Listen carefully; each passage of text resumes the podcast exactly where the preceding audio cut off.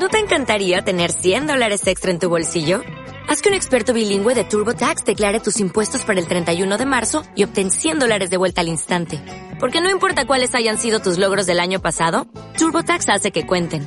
Obtén 100 dólares de vuelta y tus impuestos con 100% de precisión. Solo con Intuit TurboTax.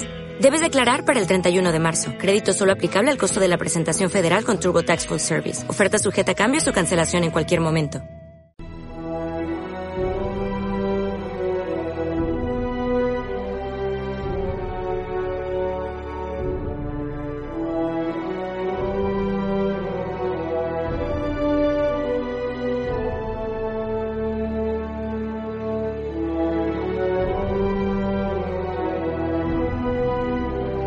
La Roma de las divinidades y los emperadores, pero también la de los hombres y las mujeres. La Roma de la cultura, del latín y la justicia. Y sobre todo, la Roma del Mediterráneo.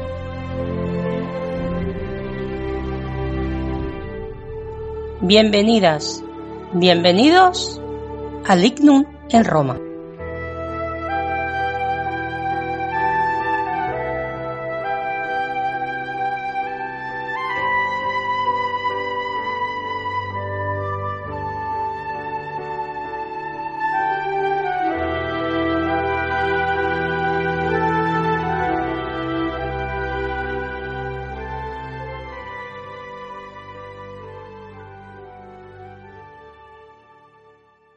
Hola, amigas y amigos de Roma. Este es el último programa de esta temporada. Volveremos en septiembre con nuevos temas, siempre hablando de la antigüedad clásica y sobre todo de Roma. Seguiremos colaborando con la taberna de Castor y Pollux. Seguiremos colaborando también con Polskanumis. Además de en este programa, El Lignum en Roma, también me podréis escuchar junto a Sergio Alejo Gómez en el programa Amigo, que es Calamares a la Romana, que también tiene su propio canal en vídeo, y también colaboro con él muchas veces en la Biblioteca Perdida en su sección Por los Dioses. Así que, eh, como podéis ver, intento divulgar por muchos lugares. También disponéis de estos podcasts junto a otros podcasts eh, amigos y muchos artículos en la revista de Histórica de divulgadores de la historia. Y en cuanto a mí, este mes de octubre, noviembre, todavía depende un poquitín del corrector, pues sacaré mi nueva obra que se llama Hércules, el dios de Trajano. Así que tanto mi faceta de podcaster o mi faceta de divulgador y mi faceta de escritor pues no pararán. Lo que sí que parará será durante un mes, el mes de agosto, los programas del Indom en Roma. Tengo proyectos, tengo viajes que hacer este agosto y tengo que detener esta producción. La primera semana de septiembre estaré de nuevo con todos vosotros. Sin más, os dejo con el programa de hoy, que creo que será de un tema que os será muy, muy interesante, sobre todo a los hispanos y de los hispanos en este primer periodo a los íberos.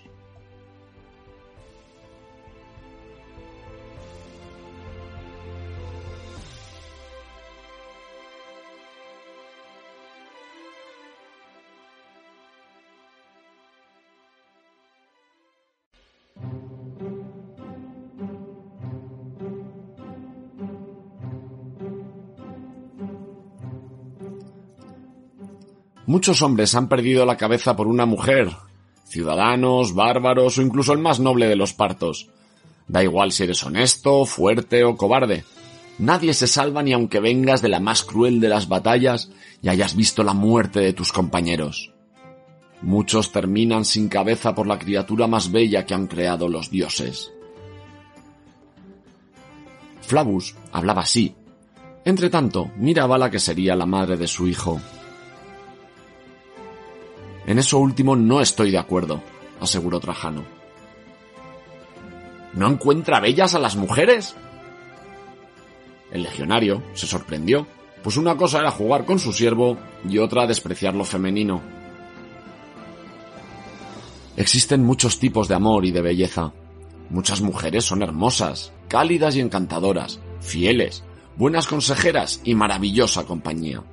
Quien dice lo contrario no quiere a su madre. En consecuencia, no sería buen romano. Por mi madre daría la vida, pero por mi padre daría hasta mi alma. Yo creo que el amor carnal entre un hombre y una mujer es vulgar y solo busca satisfacer deseos y pasiones, aunque es imprescindible para generar descendencia. Para mí, el amor verdadero es entre hombres, pues este es noble y virtuoso si está orientado hacia la educación y la formación del carácter. Ese amor está entre lo divino y lo humano.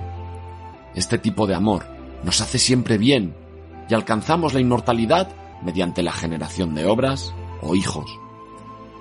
Además de eso, amar a un hombre virtuoso no es desear su físico, es amar su sabiduría, su espíritu, su inteligencia, su virtud, y con ello se sigue el camino eterno y recto que ocultan las apariencias. Es engendrar un hijo, no de carne y hueso, sino de sabiduría y belleza, y que perdure más allá de nuestra vida mortal. Así es como me gustaría amar a mí, Flavus, con un amor puro entre hombres, que son las más bellas criaturas creadas por los dioses. De esa manera es como realmente nos acercamos a las divinidades.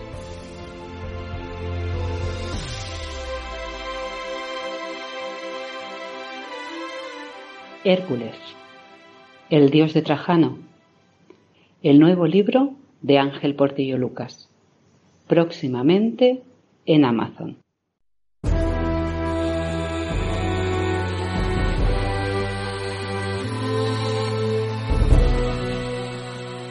Hoy hablaremos ni más ni menos que de la conquista de España por parte de aquella creciente y poderosa república romana.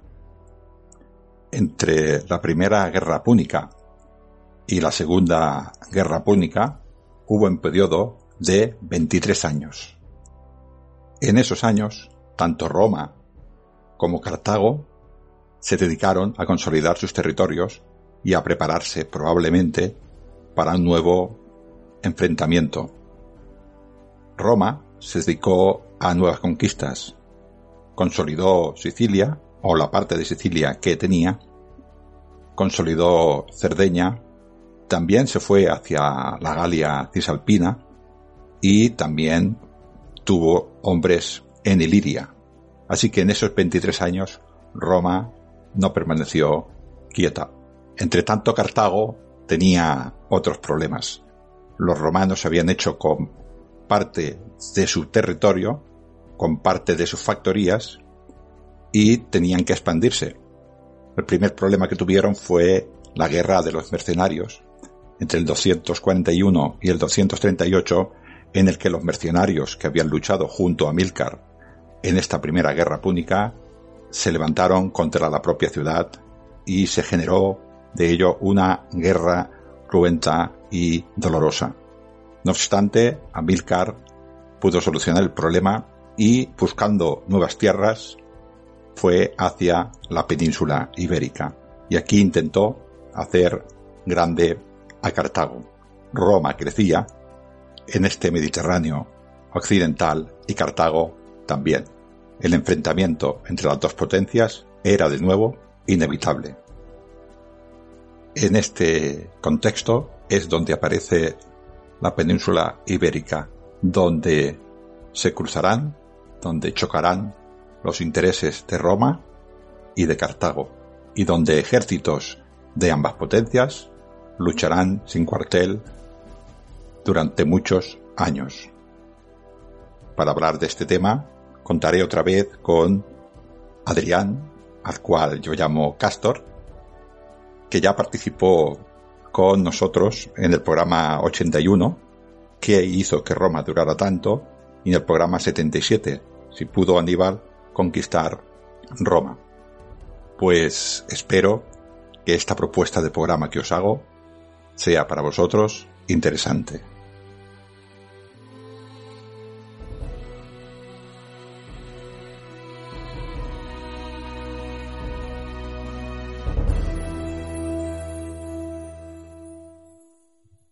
Eh, bienvenidos y bienvenidas amigos de Lignum y amigos también de la taberna de Castor y Polus.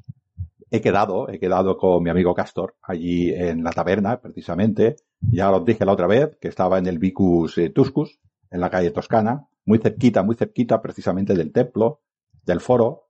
Así que es una taberna de lujo, aunque hay de todo. Eh, Castor, ¿cómo estás?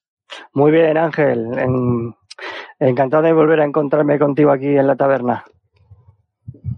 Estamos en, en esta época, estamos en época de vacaciones. Los, oyentes, no sé cuándo colgaremos este, este audio y este vídeo, pero estamos en, época de vacaciones y vengo ahora mismo del área capitolina, y arriba en el, ¿sabes? En el Capitolio, y no había nadie, tú. He bajado por el Kentus Passus, he bajado por la zona que da hacia, hacia el oeste, que da hacia el Tíber, he bajado por unas escaleras que, que bueno, son 100 pasos, a mí me ha salido menos porque soy alto. He ido al foro, en el foro Boario tampoco había nada, no había nadie. Y ¿sabes el único sitio donde encuentro gente? En la taberna. ¿Por qué será? Hombre, pero para empezar porque está fresquito, porque estos días de la canícula, pre-canícula, el mejor sitio para refrescarse es es a la sombra, porque ahora mismo en esta época del año no hay, no hay nadie que, no hay nadie que circule por Roma y no se cueza.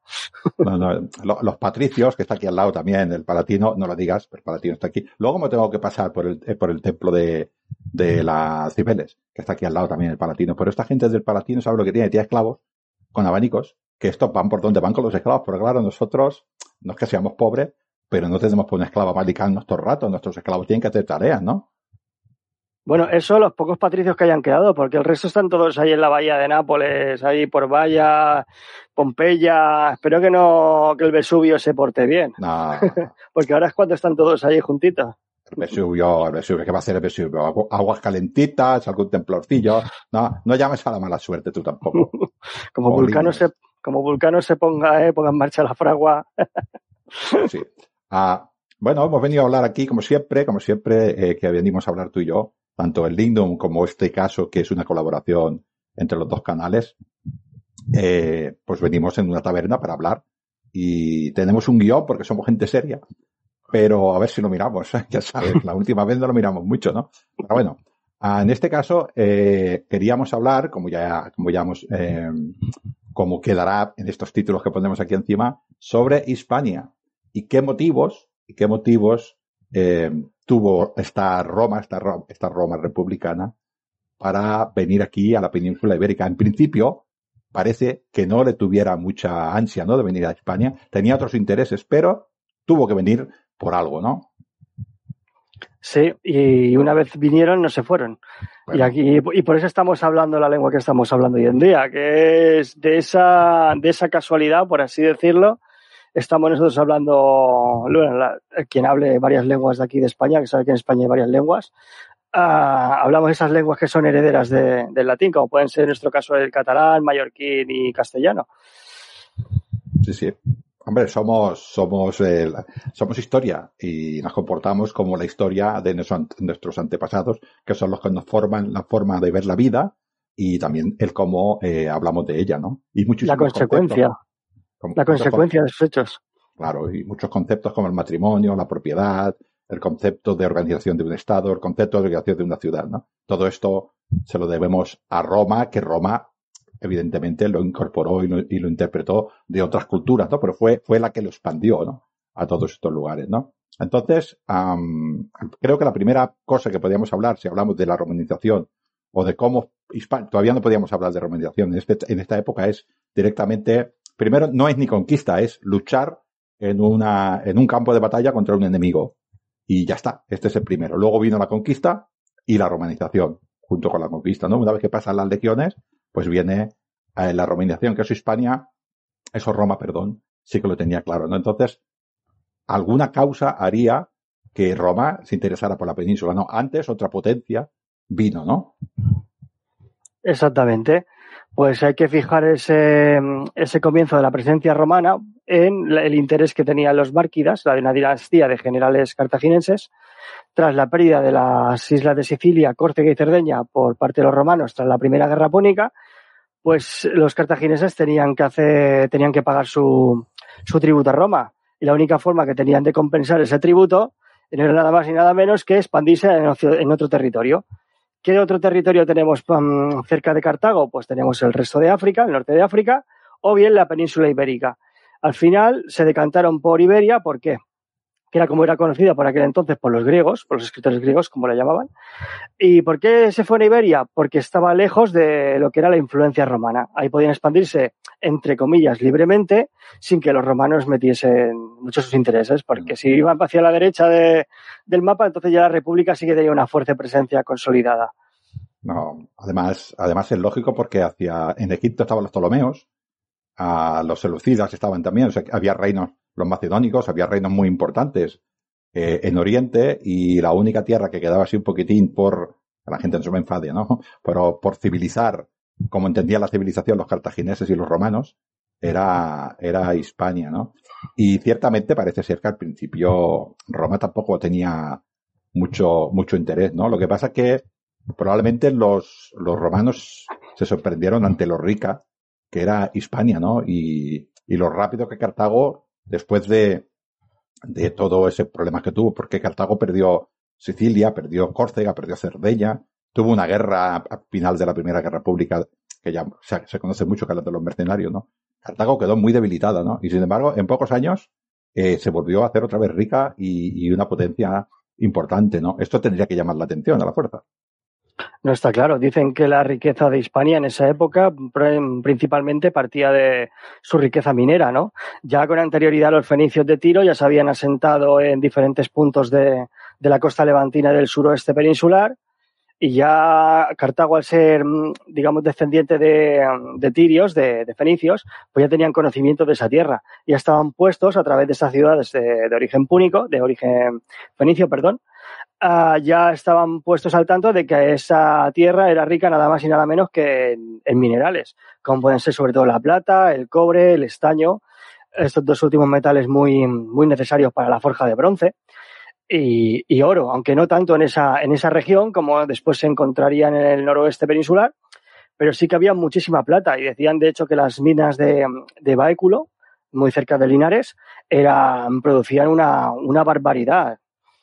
Por eso Cartago en muy pocos años pudo casi casi reponerse, reponerse a las, a las sanciones de guerra que le habían impuesto. Bueno, que de hecho, que ya lo veremos más adelante, eh, eso propició una, una contestación muy quedona por parte de, de Amílcar al Senado cartaginés, a los emisarios del Senado romano, que, que dará mucho que hablar. Bueno, eh, Amílcar no acabó bien, pero bueno, ah, precisamente ahora que has nombrado a Amílcar, este fue el que Amílcar, un, para mí, Amílcar y Aníbal son los mejores generales de ese siglo III, junto con Pirro. Pasa eh, y todos, todos se equivocaron de enemigo, que era Roma. Pero bueno, esta es otra historia que podemos, eh, como hombres militares, yo creo que eran superiores a cualquier romano, creo, en mi opinión. Pero, sin embargo, eh, sus pueblos no lo eran. Por la estructura de esos pueblos que tenían, pues no podían superar en ese momento la potencia militar de Roma. Pero esto ya, ya hablaremos otro programa, ¿no? Fue Amílcar, que fue el, héroe cartaginés también de la, de la primera guerra púnica, que prácticamente no perdió ninguna batalla, todas sus batallas son éxitos. Y esta primera guerra púnica se perdió básicamente en el mar. Pues este hombre dijo, pues tenemos que expandirnos, ¿no? Y él fue el que tuvo, el que tuvo esta idea, y no solo la tuvo, sino que la puso en práctica. Él fue el primero que se estableció en este levante. Exactamente, él fue el ideario de esa, de esa gesta. Él fue el que delante del Senado cartaginés propuso la, propuso la expedición a Hispania. Pues para irse hacia Iberia, o todavía no se llamaría Hispania. Bueno, de hecho, si queremos, podemos hablar un poco del término de Hispania, ¿no, Ángel, si te parece? Porque supuestamente es la teoría más extendida es que los romanos cogieron el término de Hispania de Hispangir, que era como los, que eran como los púnicos conocían, conocían el, territorio de la península ibérica. De hecho, Iberia eh, dejó de utilizarse a partir, si no voy mal, a partir del siglo III o del siglo II a.C. empezó a ese término cayó en desuso por el de por el de Hispania. Y ya dicho esta anécdota, pues sí, decir que Amílcar, el héroe de la Primera Guerra Púnica, para recuperar ese, ese terreno perdido y esa, ese prestigio y poder pagar las indemnizaciones de guerra, pues como muy bien hemos dicho, se fijó en, en territorio peninsular. ¿Qué territorio emplearía como base de operaciones? Pues las ciudades que también hemos nombrado, las ciudades cartaginesas, las ciudades púnicas, eh, perdón, que ya estaban en, que ya estaban en la costa, que serían utilizadas como cabeza de puente para poder someter el territorio y poder explotar directamente las riquezas. ¿Cuál es la primera ciudad que emplearon? Pues sería Cádiz que es una ciudad de, muy antigua. De hecho, se dice que es la primera, la tradición dice, la historiográfica dice que es la primera ciudad europea, ¿no? que fue forjada, eh, fundada en territorio europeo. Aunque la cultura material no tengamos restos materiales más allá del siglo VIII después, eh, antes de Cristo, la tradición dice que fue en, aproximadamente alrededor del 1200 que se fundó esta ciudad. Pues bien, después de esta breve introducción, decir que Amílcar desembarcó con sus tropas en, en Cádiz y desde allí pues empezó a extender su dominio a través de todo el Valle del Betis hasta que lo que es la zona de, Levante. Es, es, es, increíble porque, un poquitín para hacer entender a, a nuestros eh, seguidores, estamos hablando de Río Guadalquivir, de Río Betis. La Bética era una de las provincias más ricas de, de la península. De hecho, para Roma era la más rica, la Bética, ¿no? Y la Bética no es más que el valle del Guadalquivir actual. Lo sabía Roma y lo sabía también Amílcar. Esta era la zona realmente rica del Mediterráneo y a por ella fue, a por la Tour de Tania, que es lo que más tarde le llamaron los romanos, ¿no? Eh, todos vamos al mismo sitio, ¿no? Esta riqueza eh, y también, como han dicho, todas estas minas que tenían también, probablemente ya las controlarían de antes, ¿no? O de alguna manera o de otra, ¿no? Ciudades como Málaga y este, este levante, había varias, varias ciudades eh, púnicas, fenicias púnicas, como quieras llamar, ya allí establecidas, ¿no? Ya eran factorías. Exactamente. De hecho, bueno, uh, ya tenía conocimiento de ese lugar por eso, por estas, por estas mismas ciudades. Lo que pasa es que ese territorio uh, era explotado de forma indirecta, ¿no? A través de intermediarios. Y ahí es donde entran los habitantes del lugar, ¿no? Porque estamos hablando de Roma y de Roma, Cartago y el lugar donde chocaron, pero estamos hablando que no era un sitio despoblado, ahí vivía gente. O sea, quiénes eran estos habitantes, pues los en esta zona concretamente eran los íberos, ¿no? La Turdetania. Los turdetanos eran una de las tribus, por así decirlo, de tribus, un pueblo heredero de Tartesos, eh, que habitaban en pues, el bajo, el bajo Guadalquivir, ¿no? Y esta gente, pues, eran los intermediarios que explotaban esas riquezas y las vendían a Cartago. ¿Qué vendían? Pues vendían sus minerales, sus productos agrícolas, porque el Valle del Betis, como bien ha dicho Ángel, era muy fértil, era muy rico en materia, en materia agrícola. Y claro, Cartago, pues lo que hacía, compraba esos artículos y los cambiaba, los cambiaba por productos más, más elaborados. Bueno, en este caso Cartago, que era la que tenía la máxima influencia en el Mediterráneo occidental, porque las, ciudades fenicias habían perdido bastante parte de su poder y su influencia en ese momento. Eh, pero bueno, y ahí estaban los, y ahí estaban los iberos pues haciendo esos tratados con, con los, con los fenicios. Sí, las ciudades fenicias, eh, que era, que luego le llamamos púnicas, perdieron perdieron todo su poder con Alejandro Magno, cuando, cuando cayeron toda esa parte, de todo lo que antes eran las tierras de Canaán, toda esta parte de Siria, para que nos entendamos, y estas islas, ¿no? Entonces, esta parte occidental del Mediterráneo, que no dejaban de ser fenicios, adquirieron una forma particular propia suya, de, también muy fenicia, ¿no? Pero se quedaron como potencia en este, en este occidente, compitiendo con Grecia. Y la potencia emergente era Roma. ¿No? Y ya había caído los etruscos ya habían caído, ¿no? Pero había ciudades como Ampurias, por ejemplo, como Roses, o como la misma Marsella, que pertenecían directamente a la órbita de Grecia, ¿no? Y en el sur es donde eran la, los fenicios eran potentes, ¿no? También, también negociaban con todo tipo de salazones y, bueno, pues bueno, las la riquezas de aquella época, ¿no? El estaño parece que no, que no es importante, pero los púnicos, quizás las personas no lo saben, pero los púnicos eran los máximos vendedores de panoplia oplita de Grecia. Así que, poca broma, y eso que los griegos eran los enemigos, ¿no?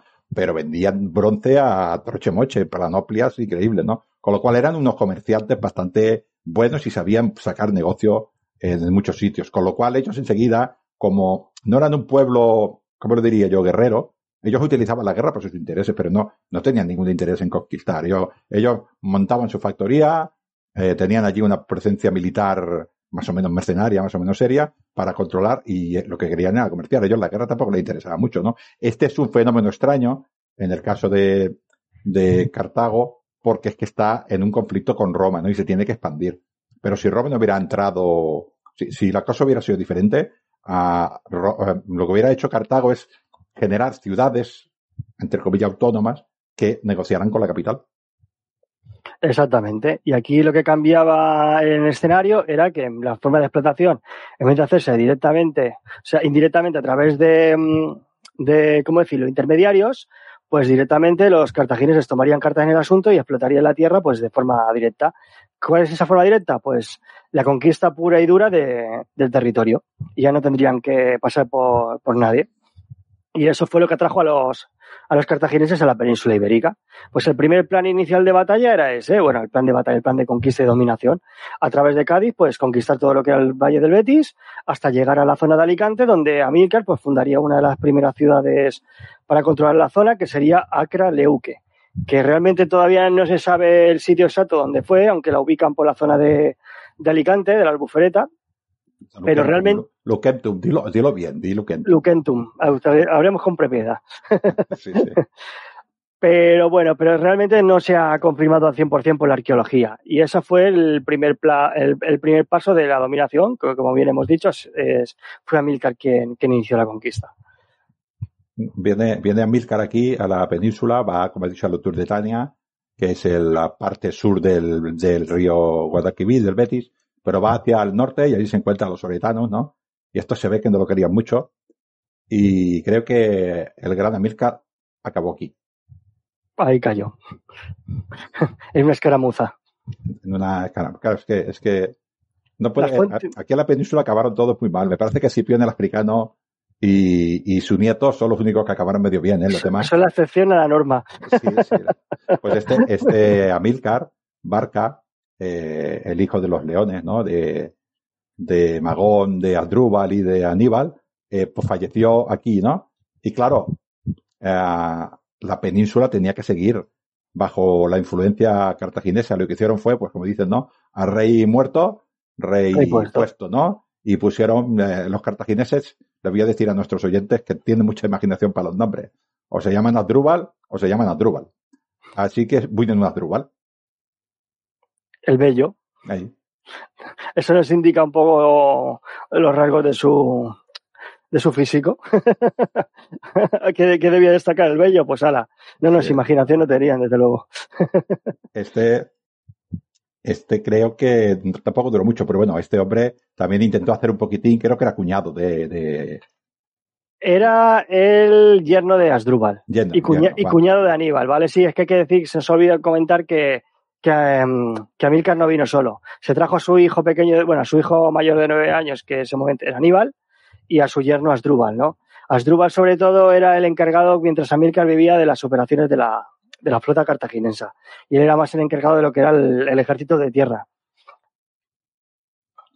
Este, este Asdrúbal cambió un poquitín la capital, supongo porque los, las personas que han ido a, a Cartagena ven que eh, esta ciudad con una bahía natural relativamente fácil de, de, defender, pues es un puesto estratégico, ¿no? Ahí tenemos nosotros a la infantería de marina ahí en el Ferrol, con lo cual quiero decir que es, que es una base importante de, de ejército. Y seguimos allí, o sea, ya lo, los cartagineses ya pensaron que eso era un sitio importante y allí seguimos las bases militares, ¿no? Con lo cual, este hombre eh, lo llamó Quar Hadasash o algo así, y generó ahí esta esta capital. Y a partir de esta capital eh, intentó exactamente lo mismo que, que Anika, ¿no? Que es controlar, controlar todo este territorio. Por aquí ya no empezamos, creo que aquí ya empieza Roma a decir, ya empieza a, a Roma a escuchar un poquitín la oreja y a decir, ¿Qué está cuidado, pasando? cuidado, cuidado, cuidado, cuidado, ¿no? Estamos hablando de, creo que antes lo, lo hemos nombrado, que es eh,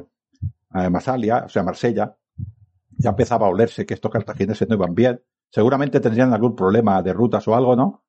Y los romanos ya empezaron a decir, Adrúbal, ¿tú de qué vas? Bueno, pero es que previamente ya había habido una embajada para, para preguntar aquí de, de, qué palo iba esta gente. Y ahí fue donde viene la contestación esa de, no, no, si nosotros esto lo estamos haciendo para pagaros la compensación, si es que no tenemos un chavo, ¿cómo queréis que os paguemos entonces? Hablando vulgarmente y coloquialmente para que se entienda, ¿no? Y eso, bueno, a los romanos, como les pillaba todavía lejos, estaban muy creciditos, tenían sus otros asuntos a los que atender más directos, pues dijeron, bueno, no será para tanto. Espera, espera, un poco para centrarnos. A, a Milcar, antes de que lo mataran los sobretanos, se le presenta a una embajada romana y le dice, ¿qué estáis haciendo? Y dice, yo no quiero venir. Yo no quiero venir, pero me obligáis a hacerlo. Si no es por mí, es por vosotros. Hay que pagar. ¿Y cómo pago? ¿Eh? Hay que comer. vale. Pues los sobretanos se ve que le dijeron, pues ni oro ni nada. Y lo mataron. Y así se quedó a Trubal, que esto todavía les calentó más todavía a, los romanos, ¿no? A veces pasa esto, yo siempre digo de lo del primo de Sumosol. A mí me ha hecho mucha gracia esta, siempre esta, esta frase, ¿no? Las personas jóvenes igual no saben de qué va, ¿no? Pero es un anuncio de una, de una persona que bebía un zumo, pero todavía era pequeñito, ¿no? Entonces tenía un primo muy grande, enorme, que ya había tomado mucho zumo y había crecido mucho. Entonces, digamos, no te metas conmigo que vendré con mi primo, ¿no? Y pudiera ser que esta, este interés por Roma, que no era muy importante, sí que era a través de un aliado propio, que era, que era Marsella, ¿no? Basilia, que empezaba todo el rato los romanos, estaban poniendo en bajada, oye, que esto se hace poderoso, oye, que la ruta hacia el sur ya no la tengo, oye, que yo ya empiezo a ver de dinero, oye, echarme una mano, echarme una mano. Claro, y ahí es cuando viene la segunda embajada romana que tuvieron con Asdrúbal en Cartagena, que no lo hemos dicho, que Carhadash la ciudad nueva traducido, ¿no? Sería pues la, futura Cartago Nova o la que nosotros conocemos ahora como, como Cartagena. Que como apunte también quiero decir que no solo influyeron los intereses estratégicos, sino también influyeron las riquezas mineras, porque Cartagena es una, era, en, por aquel entonces era un sitio bastante, bastante um, productivo en cuanto a mineral de plata. Y claro, eso también es un aliciente. Dicho esto, que considero que era importante, pues ya volvemos nosotros a, la, volvemos otra vez a la, a la, segunda embajada romana y ahí es cuando se llega al Tratado del Ebro. ¿Qué es el Tratado del Ebro? Pues nada más y nada menos que repartirse la influencia romana y cartaginense utilizando este río para, para dividir. ¿Cuál es el río? Bueno, se le llama el río Ebro, pero realmente era el río Ebro. Es que en ese momento pues había con varios ríos en la península ibérica llamados, identificados como Iber, que podía ser el Segura, el Ebro o incluso el, el Guadiana también se ha dicho, ¿sabes? Eh, realmente cuál es el río cuál es el río Iber, pues no sabemos. La historiografía lo identifica con el, con el moderno Ebro. Sí, tiene, tiene sentido porque es un río importante. Los ríos que has dicho eh, en el Mediterráneo no son importantes. El único río de la península importante del Mediterráneo es el Ebro. Los demás es que no. Entonces parece que tenga sentido, ¿no? Mm, pero bueno, eh, hay problema que en el sur del Ebro hay ciudades importantes, ¿no? En aquella época, y esto no fue una buena idea. Pero bueno, ahí lo dejamos, ¿no? Ellos se, se, dividieron estos aliados griegos romanos, eh, que ya sabemos que los griegos se pelean entre ellos y salían con el, prefieren aliarse con el enemigo de su amigo, ¿no? Porque así se, Así que la Magna Grecia cayó y los de Marsella y los de Ampuria dijeron, no, no, nosotros somos de los suyos, de los, nosotros somos romanos desde que nacimos. No habían sido Roma y nosotros ya éramos eh, romanos, ¿no? Total, estos aliados, pues seguramente influenciaron de alguna manera en Roma y parece bastante fácil que fuera el Ebro.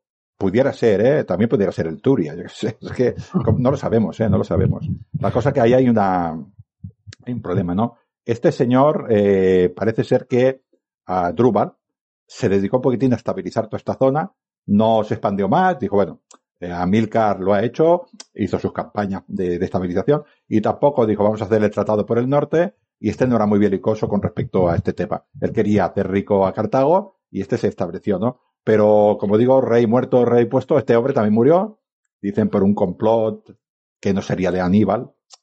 Esto es imposible. Dicen que fue un criado suyo, celoso, no sé qué. Bueno, lo que fuera. La cosa sí. es que creo, si creo recordar, si no voy mal, que fue un, un rey que había muerto, un servidor de un rey que había muerto, un reyezuelo hispano, que para vengar a su señor, pues mató a mató a bueno, Asdrúbal. El, el, el, mejor beneficiado fue Aníbal, pero no vamos a sospechar de él porque es un tío guay. Para los cartagineses, para los romanos es la bestia, ¿no? La bestia. Pero, pero sí, ahora ahí entra Aníbal y Aníbal ya no es Asdrúbal. Aníbal es, Aníbal es más como su padre es expansionista, se expansiona, ¿no? Y, y me atrevería a decir que, que en él fluctúan, confluyen las dos, las dos mejores facetas tanto de su cuñado como de su padre. Era un hábil, era un hábil estratega a la par que un gran diplomático, Ángel. Sí, sí, claro. No, no. O sea, eh, una, una, cosa importante, eh, hacemos un puntito a ti. Para ser un gran estratega en la antigüedad, tenías que tener, uh, primero, aliados, porque tus tropas nunca podrían ser superiores a las del enemigo. En territorio, en territorio enemigo, en Hispania, yo no sé cuántos cartagineses vinieron, pero los hispanos eran muchísimos más. Con lo cual tú tenías que ser capaz de eh, algunos de estas eh, tribus ibras sirvieran a tu lado. Después, para tener dos, tres o cuatro ejércitos de 10.000, 12.000, 13.000 o 14.000 hombres, tienes que tener intendencia, tienes que tener logística y tienes que saber uh, organizar recursos, ¿no? Y para eso, y para eso tienes que controlar el territorio y saber cómo, qué, qué, qué se hace, qué tienes, qué necesidades hay y dónde puedes sacar esos recursos. Es, eso lo hace todo el, este hombre, el estratega, y los hombres de los que se rodea. Exactamente, nada más que añadir a eso.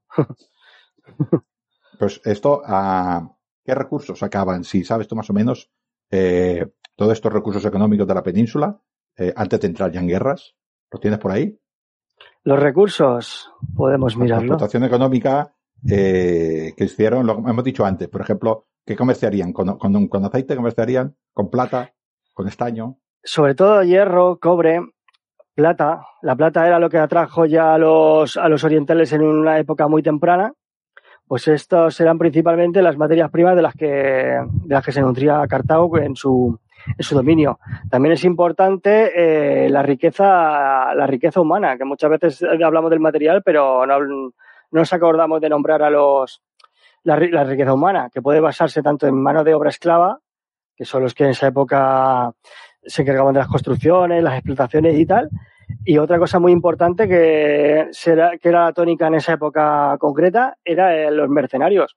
Los mercenarios celtíberos y los mercenarios íberos eran muy, eran muy cotizados en el mundo antiguo. Yo, yo estuve yendo el año pasado por, eh, hicimos un viaje por la Bética junto a Sergio Alejo, ¿no? Le, le vuelvo a felicitar porque ha sido padre. Ah. Ah, eh, estuve viajando por el Levante y en muchísimas ciudades había salazones cartagineses y zalazones eh, también romanos, ¿no? Con lo cual, las zalazones, el, el, poder conservar de alguna manera eh, los alimentos, como por ejemplo con los zalazones, ¿no? Eh, es importante, ¿no? También ellos también eran muy, muy productores de estos. O sea, que no solamente conquistaron territorio, lo que quiere decir, no solamente se dedicaron a conquistar, sino que también se dedicaron a vertebrar y a generar negocio, porque estos eran comerciantes. Entonces, no, no conquistaban por conquistar, querían algo y ellos mismos lo generaban estas riquezas, ¿no? Y esta riqueza fue lo que le dio la fuerza iban a tener unos ejércitos tan potentes. Esto es eh, importante, ¿no? Y también se organizó de una manera política, de una manera eh, administrativa, ¿no? Quiero decir que todo esto hay que organizarlo y hay que ser serio. No, o sea, no se llega a un ejército, eh, se, se elimina al máximo posible a las, a las personas del lugar y, y, nos vamos como si fuera tierra quemada. No, no, hay que conseguir recursos de allí. Y para eso se hace, pues, evidentemente, cuidando la economía, eh, generando moneda, generando riqueza, generando comercio y organizando ciudades y vertebrando políticamente los territorios. Exactamente. ¿Y de qué forma lo vertebrarían? Pues de la, la, forma que ellos conocían, imitando el modelo que tenían en África, pues mediante provincias o algún tipo de algún tipo de organización administrativa, pues, pues parecida a la que tenían ellos en la, en la metrópolis. Que venía a ser una cosa así, que no sería colonias, pero lo podríamos decir una cosita, una, una especie de, de colonia, ¿no? Eh, no sería colonia romana ni colonia griega, era, era, era el estilo, era el estilo fenicio, que es un estilo, es un estilo propio, ¿no? Pero veamos, entendamos que viene a Milcar, conquista un poco de territorio, ese territorio uh, se, se, se, organiza, se planifica los recursos, se deja a, la, a las personas los, los recursos necesarios, no se trataría igual a los reyes aliados o a los reyezuelos o a los, a los caciques o como le queramos llamar, ¿no? A los líderes eh, aliados que a los otros, ¿no? Pues bueno, con esclavos, con hombres libres, también de estos, de estos pueblos autóctonos también se sacaban mercenarios, con lo cual todo esto es una operación muy compleja que los barcas fueron capaces eh, de hacer. Y estuvieron eh, haciendo esto, estuvieron vertebrando territorio y haciendo la península un poquitín, como dices tú, lo que tenían Cartago en el norte de África. Era, para que dejáramos la, corta, la costa del norte, ¿no? De África, porque sería la costa del Levante, no deja de estar al norte de África. Nos cuesta un poco de verlo, pero, pero es así, ¿no? Y, uh, pero Aníbal era bastante ambicioso, ¿no? No era un hombre, yo creo que quería ser como su padre más que como su cuñado. Ahí es donde nace la leyenda del odio eterno a Roma. Porque dicen las fuentes que en ese momento, cuando desembarca con su padre en, en Cádiz, este le hizo jurar en el templo de Hércules Melcar en, en Cádiz, en Gades, en ese, en ese momento, hizo jurar odio eterno a Roma. A mí me parece más una, una, ¿cómo se dice? ¿Cómo se diría la palabra, no? Una licencia poética, ¿no? Igual del historiador de turno. A mí Tito, me parece Tito muy... Livio no puede, Tito- no puede hacer eso. No, lo sospechamos. Pero vamos, Caella es el comienzo, pues, de algo que, vend- que será muchísimo más grande y de lo que Hispania formará Sí. parte, que será, pues, la segunda Yo, guerra yo lo interpreto, yo lo interpreto más em, desde el punto de vista romano, porque nosotros, para nosotros, la guerra de hombres es guerra de hombres, para, para Roma no. Para Roma la guerra de hombres era guerra de dioses. Primero era guerra de dioses y después guerra de hombres, ¿no? Entonces era sencillamente decir que, bueno, ellos tenían sus dioses y nosotros tenemos los nuestros. Melkar no deja de ser un pseudo Hércules, para que nos entendamos, ¿no? Pero, pero bueno, el dios, el dios más potente de los eh, cartagineses era Baal. Por eso todo se llama Drubal, Aníbal, ¿sabes? Todos son mal, al, al. Pero, pero bueno, yo creo que equivalía a un pseudo, a un pseudo Hércules, que al fin y al cabo está donde las columnas de Hércules, y al final todo, todo se mezcla, ¿no? Este, este hombre, ¿no? Pero, bueno, yo sí, es una, para mí es una licencia poética, pero, pero mola mucho para utilizarlo en un libro, ¿eh? Allí los tres se odiaron, padre, pero por favor, más, lo, yo, y, y los tres hermanos peleándose, yo lo odio más, yo, yo más, no os peleéis, lo odiamos todos. Es, es terrible, ¿no? Pues fuera como fuera, parece ser que ah, también es cierto que ya hicimos un programa, ¿no? De por qué Aníbal no, no conquistaba Roma, ¿no? Pero yo creo que Aníbal era consciente de que Cartago se estaba empezando a hacer potente, Roma estaba empezando a acabar con los problemas de Córcega, Cerdeña, Iliria y la Galia y, y toda esa zona, ¿no? Y pronto Roma iba a tener eh, hombres libres dispuestos para la guerra, ¿no? Y era cuestión de tiempo. Era Claro. cuestión de tiempo que se enfrentaran, porque él hizo el casus belli, ¿no? Pero tampoco tenía necesidad de hacerlo, ¿no? Porque, porque la península era, o sea, porque ahí a por Sagunto, cuando podía, tenía hasta la Lusitania a ver si tenía terreno, ¿no? Y, sin embargo, generó este casus belli, pero porque seguramente lo, vamos, yo también soy con, yo creo, ¿eh? eh desde mi conocimiento de esta época, que esto era inevitable. Si no hubiera sido con la tomada de Sagunto, hubiera sido dos años después. Es que se puede simplificar muchísimo más, ah, porque nos tenemos que fijar en que eran dos potencias. Al final eran dos Claro. potencias imperialistas, que estaban haciendo cosas de imperialistas. ¿Qué son las cosas de imperialistas? Es que suena muy infantil, como lo digo, pero es que, es que así se entiende mejor. O sea, conquistar. Y al final, cuando tú te empiezas a expandir, expandir, expandir, en algún momento tienes que chocar. Y al final chocan los intereses. ¿Y cómo se soluciona ese choque de intereses? Pues si la diplomacia no puede, pues la fuerza, el uso de la fuerza. Yo soy de la opinión que Aníbal se estaba preparando. Yo creo que al final esto era pues una forma de intentar reconquistar el terreno perdido.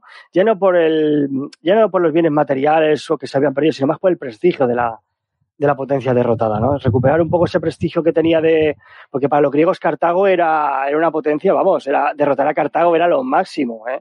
O sea, era, era sinónimo, permíteme esta palabra, como decir el imperio persa en Oriente o era la todopoderosa Cartago. Nadie derrotaba a Cartago y menos en el mar. Y Roma lo hizo. O sea, pues yo creo que en ese, en, ese contexto eh, Cartago estaba buscando pues recuperar ese, ese, ese territorio, o sea, ese prestigio Bueno, ese- y esa influencia perdida. Cartago en el siglo VI más o menos, creo que fue, no me quiero equivocar de siglo, creo que fue el VI, eh, competía con etruscos y con la Magna Grecia por el control de ese Mediterráneo. Pero en esa época ya era suyo todo. O sea, la- el oriente del Mediterráneo hasta la Primera Guerra Púnica era suyo. Suyo. O sea, allí nadie le tosía, como dices tú, ¿no? Eh, por motivos que tienen que ver con los dioses más que con la estrategia militar, Sí. para que nos entendamos, eh, ganó Roma. Roma la ganó el, el Mediterráneo y Cartago se quedó sin flota militar, ¿no? Y lo que dices tú, también tendría ese ansia de volver a controlar eh, pues el territorio, ¿no? Pero vuelvo a repetir lo mismo. Aníbal, Amílcar y Pirro se equivocaron de enemigo. Eh, sencillamente es esto, ¿eh? No, no es que no fuera lo mejor, era, para mí Aníbal es el, el- el- el más bestia que Pirro y más que su padre, ¿no? Pero, pero no, pero no se equivocó de enemigo, ¿no? Quizá él no lo sabía, evidentemente, pero si no hubiera buscado otra táctica, ¿no? Y provocó el, el casus belli, ¿no? Y incluso los romanos con lo de Sagunto dijeron, va, Aníbal, pórtate bien que nosotros no tenemos ganas. Que nosotros conquistar poco. Nosotros de conquistar poco. Va.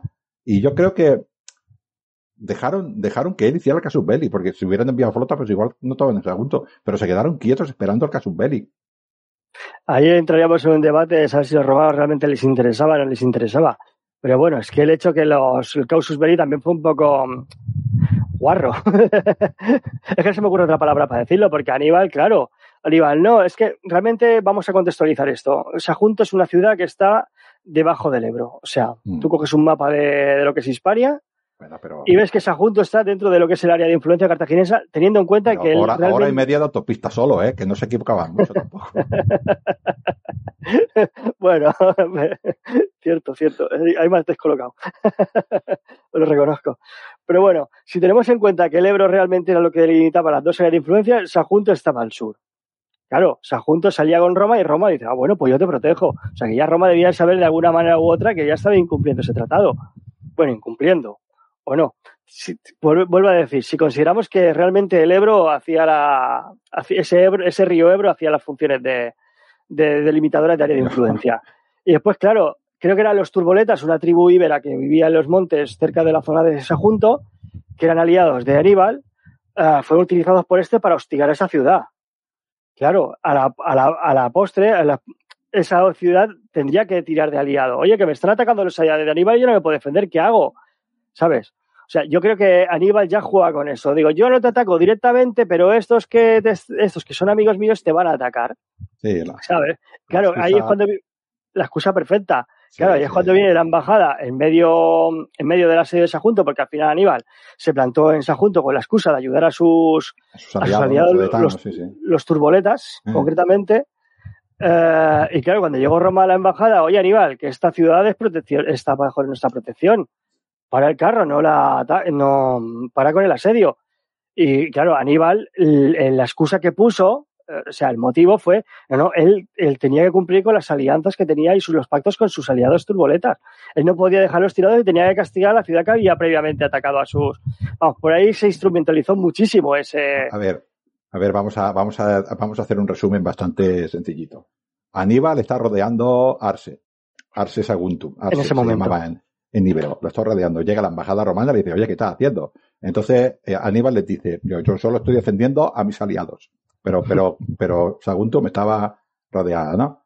Y, y entonces le decía también, y además está por debajo del Ebro, a mí que me cuentan, ¿no? Eh, a mí no me con historia.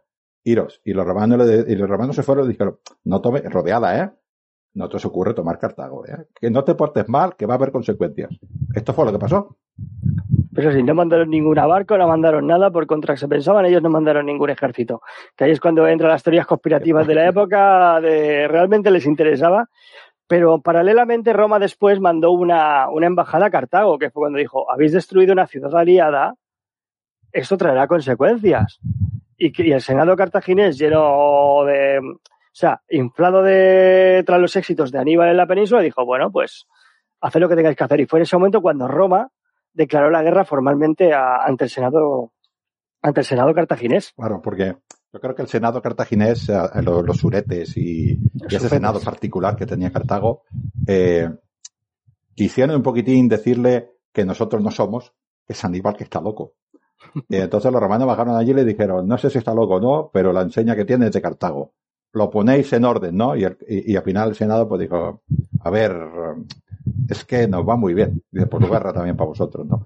Eh, empezaron a, a- yo supongo que esto es estrategia pura en la antigüedad de ir dilatando el tiempo, porque cuanto más tiempo, más tiempo me da a mí, tengo yo para prepararme, ¿no? Y mis tropas, porque los desplazamientos de tropas son relativamente lentos. Es verdad que los romanos lo hacían relativamente rápidos para la época, pero mover 30.000 hombres con su comida, con su bagaje y con todo, es difícil. Además, recordemos que Cartago no tenía una gran flota en aquella época. El Mediterráneo era del eh, Mediterráneo occidental, era de Roma. Era de Roma, ¿no? Con lo cual el, el, el otro era de Ptolomeo. No duró, no duró mucho, pero era de Ptolomeo. Pero poco. este, este era de, de Roma, ¿no? Con lo cual, todo traspaso de alimentos y todo costaba mucho para, para Cartago. Con lo cual, cuanto más tiempo mejor, ¿no? Y, y ahí es, ese esa dilación entre que quédate quieto hasta que te ha quedado la guerra no deja de ser ventaja para Aníbal. Exactamente. a pesar de que Roma fue la que declaró la guerra formalmente, quien hizo las operaciones fue, fue Aníbal. Bueno, quien se vio beneficiado fue Aníbal. Aníbal al final lo que hizo con todo es, en esta coyuntura fue aprovechar Hispania como base de operaciones de la que se nutrirían sus ejércitos, tanto en hombres como logísticamente hablando, todas las materias primas, toda la financiación, todo lo sacaría de Hispania y de Hispania pues haría una estrategia, lo que diríamos era muy loca, que sería nada más y nada menos que atacar Italia desde los Alpes. Y yo creo que me estoy adelantando porque Roma, en su concepción de la guerra, dijeron, bueno, la anterior guerra púnica nos desgastó muchísimo porque la guerra estuvo fijada en nuestro territorio y esto al final son pérdidas que, no, que después tenemos que reponer. Vamos a intentar llevar la guerra al territorio enemigo. ¿Y cuál es ese territorio enemigo? Pues una era la, una era África, a través de, de Sicilia, que hay una, una, concentración de tropas importante, y la otra, la otra era Hispania. Y el sitio donde se congregaban las tropas era Pisa, para acto seguido ir a Marsella y desde Marsella pues ir a Hispania. Pero ¿qué es con lo que no contaban los generales romanos? En este caso, uno de los protagonistas de esta, de esta gesta, Julio Cornelio Escipión padre.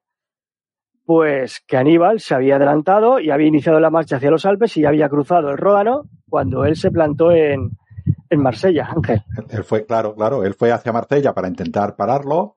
Eh, intentaban hacer eh, lo que dices tú, llevar la, la, la guerra fuera de, Italia eh, Publio Cornelio Escipión, padre, fue a Marsella, a la actual Marsella, para que nos entendamos, a intentar un poquitín pararlo, ya llegó tarde, y ya se estaban preparando hombres un poquitín para venir a, también a la península, para, bueno, pues para romper estas líneas de suministro que, que Roma era consciente y también iban hacia, hacia Sicilia y África. Roma quería la guerra fuera de Italia. Sin embargo, Aníbal dijo, no, no, la guerra te la voy a poner donde Pirro, te vas, vas a alucinar y, cruzó y ya está, ya llegó tarde cuando Publio llegó tarde y tuvieron otra vez que los, los romanos tuvieron que reorganizarse en Italia cuando no estaban preparados, ¿no?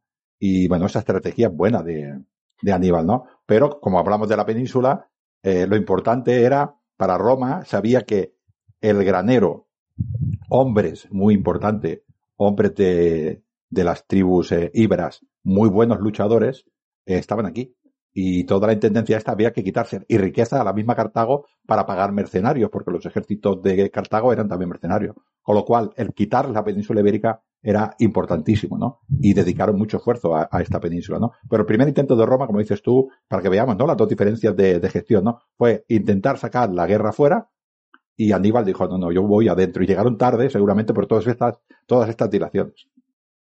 Y Aníbal, y Aníbal esa batalla ya la ganó. La batalla de la, de la velocidad, pues ese punto se lo pudo marcar Aníbal perfectamente. Porque ya la estrategia, como bien has dicho, también se tuvo que, se tuvo que reconducir.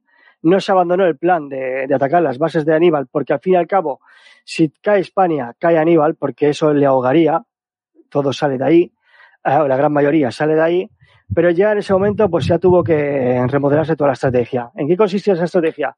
Pues mientras Publio Cornelio Escipión, que en ese año era cónsul, se quedaba en Italia para intentar detener a Aníbal, mandó, y sería el inicio de la presencia romana en la península ibérica, mandó a su hermano, a su hermano Egneo, Egneo, Egneo Escipión, Cornelio Escipión, perdón, y lo mandó con una flotilla y con unas tropas a, a la zona de lo que hoy en día es Cataluña. ¿Y dónde sí, se embarcó Ángel? No, no, eh, pasando por, por Marsilia, por Marsella, donde le dieron, para que veamos, eh, le dieron barcos eh, un poco diferentes a los terrenos romanos, que se ven que eran más ligeros, y sí, sí, desembarcaron en Ampurias. Eh, Neo creo que creía que más al sur era más interesante tener una buena base, y bajó hacia Quese, que ese es el nombre del actual Tarraco. Tarraco, la, la, la, holografía de Tarraco ha cambiado, la parte bajo de Tarraco, lo que ahora sería el Serrallo y tal, bueno, es ciudad que conozco, ¿no? Era una bahía, era una bahía natural.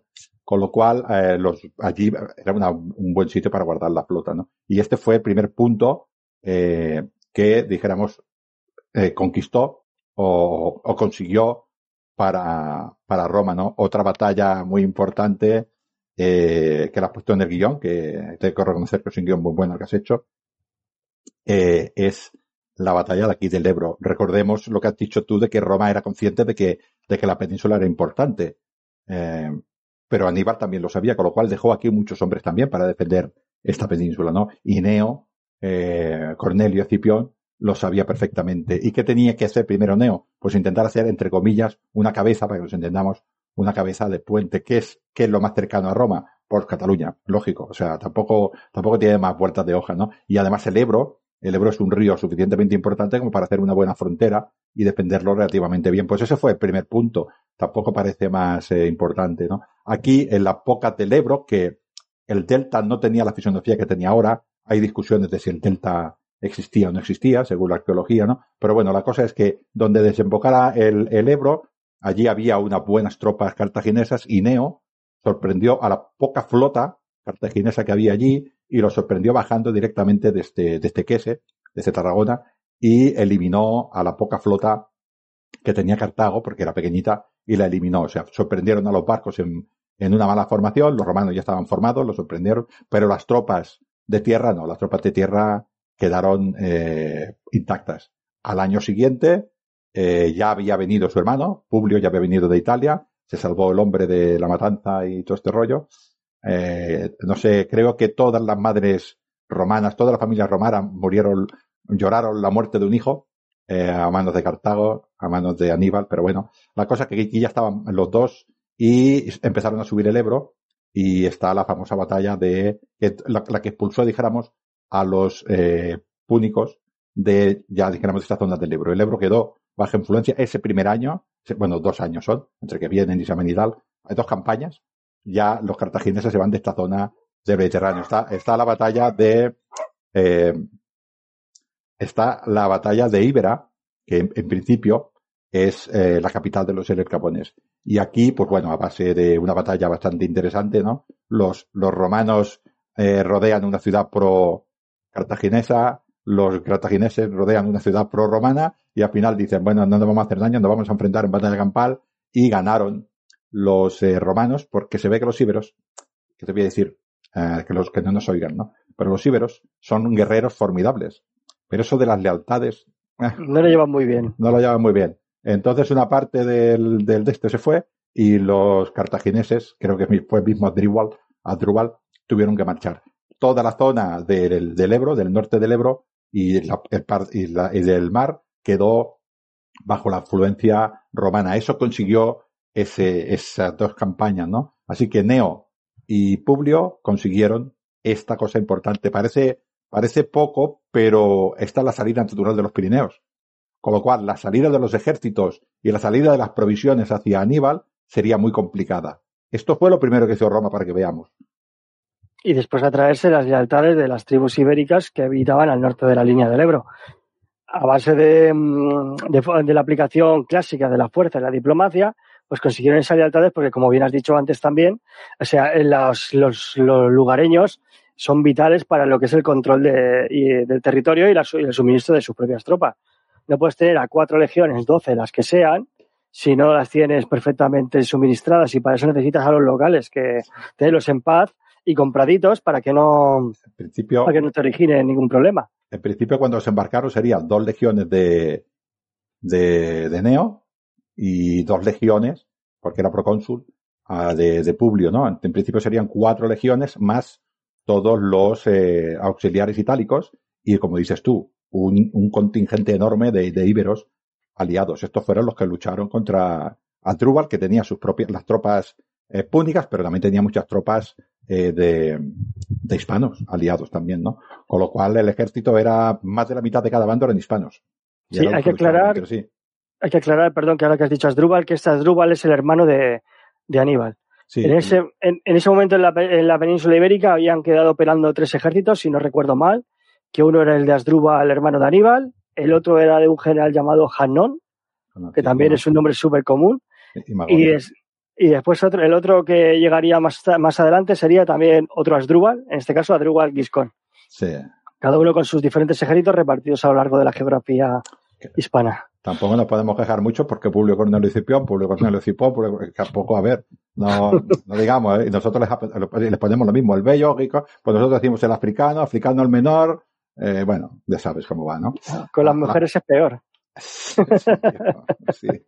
Bueno, Ah, nos encontramos que están aquí eh, estos hombres, eh, Neo y Publio, el padre y el tío de, de, del famoso africano, y tienen relativo, relativo éxito aquí, ¿no? Pero claro, ¿qué pasa? Que los cartagineses tienen varios ejércitos y los romanos, ¿qué tienen que hacer?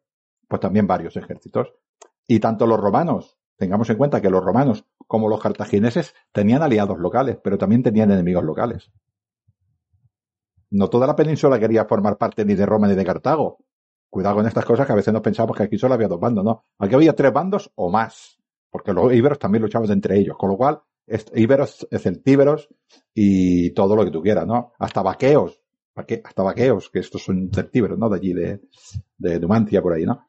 A estos dos, tanto Publio, mientras, mientras Aníbal está haciendo salvajadas allí en Italia, ¿no? Eh, Publio eh, es, bueno, muere aquí en la península y su ejército queda bastante diezmado.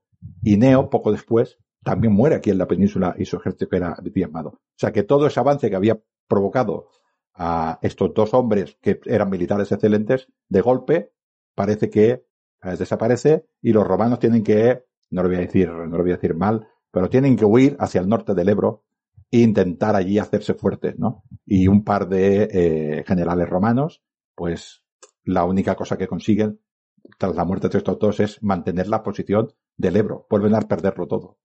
Sí, sí, eso sería interesante matizarlo porque digamos que el error que se les atribuye a estos dos generales, que eran buenos generales, en vista de los resultados que obtuvieron, que al final consiguieron cerrar la, la ruta Hispania-Italia vía terrestre, la, consiguieron la lealtad de muchas tribus hispanas, cortar los suministros y tal, y poder fijar la guerra en Hispania, Ah, ¿Cuál fue el error que cometieron? Pues dividir sus tropas. Al fin y al cabo eran inferiores en número y la división pues fue lo que les causó que en dos batallas, primero Publio, que murió como dato anecdótico comentar que fue un, un jinete númida que le atravesó con una que atravesó con un venablo en la primera batalla y después la segunda fue Gneo que se atrincheró y también pereció por la deserción también de 20.000 mercenarios celtíberos, que también se atribuye a la derrota que tal, pero bueno, estaban sentenciados en el momento que ellos dividieron los ejércitos, no podían hacer frente a la presión que recibían porque, como bien hemos dicho, eran, eran bastante inferiores en número. Y claro, pues eso al final hizo que todas las conquistas que, que se hicieron más allá de la línea del Ebro, que incluso llegaban a lo que sería el norte de lo que es hoy en día Jaén, uh, tuvieron que abandonarse y volver otra vez a esa línea. Y gracias a los dioses que pudieron, que pudieron mantenerla, porque eso era, fue un desastre, un desastre que se produjo en el 211 a.C., todo y que, para que, a que le interese la fecha. Ya llevamos eh, siete, ocho años de, de, campañas. Única, ¿no? Y Aníbal por allí, ¿no? sí, eh, bueno, eh, muy difícil saber, ¿no? Porque no perdemos en detalles, ¿no? Eh, había tres ejércitos, dos o tres ejércitos cartagineses. Eh, bueno, Roma creyó probablemente que se podía dividir bien, seguramente tenía aliados también eh, locales, con lo cual, bueno, eh, sí que parece el, divide y vencerán, ¿no? Pues se dividieron, los eliminaron, los eliminaron a todos. Bueno, pues sus subalternos consiguieron mantener al menos el Ebro y volvíamos otra vez, después de todo este tiempo, volvimos otra vez a, a quedarnos aquí con Cataluña, que es realmente la actual Cataluña, que no existía, ¿no? Pero era intentar tapar el acceso a los Pirineos. Y tampoco tiene, mucho, además de que el, acceso a los Pirineos también es la parte más cercana a, a, Roma, tengamos en cuenta que los barcos por cabotaje les era bastante fácil costear la, el mar de Liguria, ¿no? De Liguria y bajar por la costa era, era relativamente fácil, con, lo cual quiero decir que todo lo que es eh, la intendencia la tenían fácil. La Galia cisalpina, toda la Galia y toda la parte era aliada. Toda esa costa del sur de Francia actual era aliada de Roma, con lo cual con, su, con, sus problemas con los galos, ¿no? Con lo cual era relativamente fácil eh, mantener estos suministros, ¿no? Y aquí es donde viene, yo creo, el punto de inflexión, ¿no? De, de la guerra, que es elegir a Publio Cornelio Cipión, que por entonces solamente era el hijo de un cónsul, eh, con cosas raras, porque se fue, lo hicieron general de una manera muy rara, pero la cosa es que se hizo general, ¿no? Publio, y vino aquí a la península. Y este fue el que cambió el concepto de la guerra. Al fin y al cabo, hizo al principio por lo mismo que su tío y su padre. Eso es algo que se repite muchas veces en la historia de Roma, ¿no? Que cuando todo está en horas más bajas, cuando todo parece que está perdido, aparece el romano, el romanator, término que me acabo de inventar. ¿eh? A mí parece que, parece que viene a, que viene a salvar aquí la situación, macho. Parece que es como algo providencial, ¿no? Cuando todo está perdido siempre aparece ese romano de, de con los valores tradicionales que viene aquí a poner a poner orden en, todo el caos generado. Y ahí aparece cuando aparece precisamente en, ese, en este contexto Publio Cornelio Escipión, el futuro africano. Sí, sí. sí, fue elegido en unos comicios como, como imperator de las tropas de Hispania. Aquí me gustaría hacer varios apuntes, porque a mí, yo cuando lo estudié me, me pareció bastante interesante, ¿vale? Eh, imperator, ¿qué sería imperator? Pues sería el general, el encargado de llevar los ejércitos en Hispania. Imperator, la, para que la gente lo entienda, es el que tiene poder sobre el ejército. Exactamente, en, en, ese, en ese área concreta. ¿Y qué era ese área concreta? Era la provincia. ¿Qué era provincia según lo que el derecho romano de, de aquellos tiempos? La provincia era el área geográfica donde un magistrado tenía, ostentaba el imperium. De ahí viene lo de, lo de imperator. Pues sería el encargado de mantener esas tropas en ese territorio, ¿no? Fue elegido en los comicios y ahí es cuando se sospecha que a raíz de clientelas, eh, a través de las clientelas que fueron las que votaron y a través de comprar las voluntades a ver, a ver, vamos a ponernos serio. Estamos en una cantina y ya tienen la lengua del vino del Mulsum, que yo sé que el Wilson Lanza. Sí, sí, estoy enganchado. Vamos a ver, que en Roma alguna vez alguien hizo un fraude electoral. A ver, no, no, yo no digo que sea fraude. Ah. Yo no he dicho la palabra fraude, yo he dicho que a través de las clientelas, que eran muchas y votaban, haciendo uso libre de su voto. Que te diga mi opinión? Te voy a decir mi opinión. Mi opinión es que los romanos estaban muertos de miedo. Y llegó este hombre, que era el hijo de su padre, su padre era un hombre muy respetado, y dijo, yo soy mejor que mi padre. Y los miró a los ojos y dijo, pues este, porque nadie más quería ir. Ya te lo digo yo también. Yo creo que todo suma. Yo creo que en ese contexto de pavor, de que se había producido la batalla de Cana, de que Aníbal estaba suelto, de que todo estaba en horas bajas, apareció él y gracias a una campaña publicitaria, por así decirlo, de oratoria, en plan de yo soy el hombre, hijo de tal, de la gens, de una de las gens más antiguas de Roma, la gens Cornelia, por mis antepasados, sin corre la sangre de los antiguos héroes, de los antiguos patres, yo pondré orden en esto. Y claro, una tribu, una de las tribus, una de las tribus urbanas de Roma se llama Cornelia.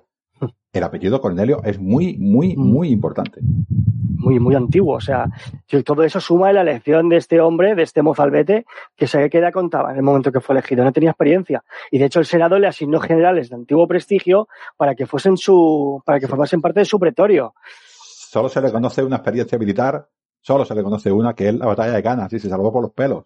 Sí, este es su, ese es su éxito militar, ¿no? Salvando a su padre, también cabe decir.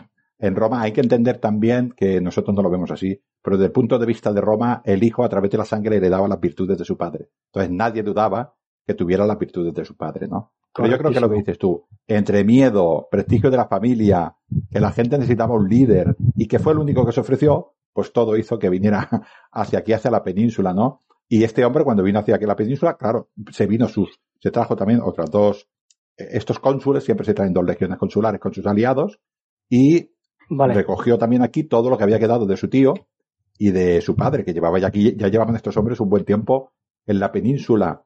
Y, ah, pues, ¿qué hizo él? Pues intentó eh, organizarse. Pero mientras él se organizaba, los púnicos también se organizaban. O sea que entendamos que los púnicos habían vuelto a reconocer el territorio, líderes hispanos que seguramente dijeron, bueno, que vienen los romanos, ahora dijeron, ah, pues si los romanos no valen para nada, mejor los púnicos, otra vez nuevas alianzas, ¿no? Y, y, y el Cipión y el africano lo que hizo fue exactamente lo mismo en el otro lado. Y creo que les vendió una moto, te voy a decir la moto que les vendió a ver, a ver. el Cipión el africano a los íberos. Les dijo que nosotros solo vamos a echar a los púnicos y después nos vamos. Eso le dijo. Exactamente, esa fue la baza con la que jugaron ellos, que él no tenía pretensiones de conquistar el territorio y eso atrajo muchas las, las primeras simpatías de las tribus al norte del Ebro fueron las se las ganó precisamente por haciendo haciendo esa promesa. Pero vamos, él vino aquí con su imperium con su imperium proconsular, no, él no había ejercido cónsul, pero vino con poderes similares al del cónsul en su provincia. También es importante. Es el primer caso de consulado que se hereda de padre a hijo. Sí, porque sí, consulado hereditario. y él vino aquí y ahí cuando viene, pues uno de los momentos creo que no tenía ni la edad para ser edil, si era un niño. A él le dieron los poderes, le dieron un estado mayor de general, de, eh, como dicen hoy en día, me hace mucha gracia, de reputado prestigio, ¿sabes? A ver cuál es el prestigio, es ese. No, a ver, algo debía haber porque las, las, lo que son las decisiones, la verdad que las tomó, vamos, estaban, para mí incluso superó a Aníbal, ¿eh? O sea, un hombre que es capaz de derrotarlo a largo plazo, pero bueno, quiero no, yo no, yo no creo superar a Aníbal, pero, pero, a, nivel estratégico a nivel estratégico, ya no digo táctico, ¿no? Como táctico como Aníbal es indiscutible, pero a nivel estratégico de ver la, lo que es la, la guerra en, en todo su campo de operaciones, es que vamos, es que no, no tomó una, no erró en ninguna de, en ninguna de sus decisiones. Claro, hay que creerse a Polibio, ¿no? Hay que creerse a Polibio que es, eh, que es un, eh, bueno, muy amigo de su nieto, de, de Cipriano Emiliano. Pero bueno, eh, alguna base dirá, ¿no? Lo que él hace después de que organiza estas tropas aquí en, en la península ibérica, eh, se coge sus aliados. Y este primer golpe de, de, de, efecto que pega, que es salir de aquí del, del Ebro, bajar lo más rápido que pueda hasta la actual Cartagena, combinando sus tropas de infantería con las tropas de, de la, con la flota, y se planta allí en Cartagena, que todavía los cartagineses estaban desayunando. O sea, cuando le dijeron, me parece que va a salir del Ebro, y dicen, bueno, voy a, llegar, no, ya lo tenían en las puertas. Ya lo tenían allí. Eso es una, eso es espectacular. Es, es verdad que, que dice que lo hizo en, en, do, en, dos horas y media. Vale. O en, en, una semana, vale. No lo harían en una semana. Pero aunque lo hubiera hecho en tres. Eso es una burrada desde de, de Cataluña. Una inmensidad de hombres plantarse en esa ciudad y, y pillarla totalmente desprevenida es enorme. O sea, es que tú buscas epicidad en el diccionario y te sale esta gesta. O sea, a mí, o sea, ¿en qué momento la audacia que tuvo? Porque claro, porque él se preparó cuando llegó aquí, pues llegó en invierno, eh, bueno, se, él hibernó y preparó su plan de batalla. ¿Y cuál fue su plan de batalla que has adelantado? El ataque de Cartagonova. ¿Por qué Cartagonova? Porque era la base, el centro y control del dominio púnico. Ahí estaban los principales rehenes que mantenían las lealtades de muchas tribus que estaban de mala gana atadas al, al dominio cartaginés, ahí es donde estaba el principal arsenal bélico, la riqueza, las minas de plata, o sea, todo suma. Y el tío, en vez de coger y destruir a ejército tras ejército, como intentaron hacer su padre y su tío, que fue un hecho, una, una cosa, una estrategia que les llevó a la muerte, el tío ni corto de perezoso se planta ahí con sus tropas en la ciudad y dice, ala, aquí estoy yo. Y la ciudad cayó. Sí, sí, sí. Con, to con, todo lo que eso supuso. O sea, cogió a la colmena y le quitó, les quitó la reina. Sí, es, es, Además es, es una, esto, pero esto es, es, un todo o nada, ¿eh? Pero sí. es que podía haber, ahí la aplicando podía haber muerto aquí. O sea, es un todo o nada, es, es... es que hablamos de Alesia o de acontecimientos como ese, o, o sea, Alesia, tal, pero es que para, pero es que para mí esto es una cosa de la historia de Roma que, o sea, que no puede pasar desapercibido. No, no. Esto es, esto. Muy épico. Además, además, eh, el golpe moral de la muerte de su padre y de su, y de su tío, para Roma, con esto queda, queda totalmente atrás. Al revés, les hemos quitado, la primera vez, primer año ya le hemos quitado, la primera cosa importante que hago es quitarle la capital a los cartagineses. La Roma, la, bueno, la Roma no, la segunda, la segunda Cartago eh, ya nos las hemos quedado nosotros. Ah, además, eh, como no era tonto, liberó a todos los prisioneros que tenían allí esta, estas tribus y como les dijo que Roma solo venía aquí de paso y que después iba a ir, pues aquello dijeron, hombre, y encima nos liberas a los nuestros, pues vas a tener soldados, como dice por allí, para jartarte. Con lo cual tuvo muchísimos aliados y además los, los íberos ya lo veían como ganador. Es que este hombre ha llegado aquí y les ha quitado la capital a la primera.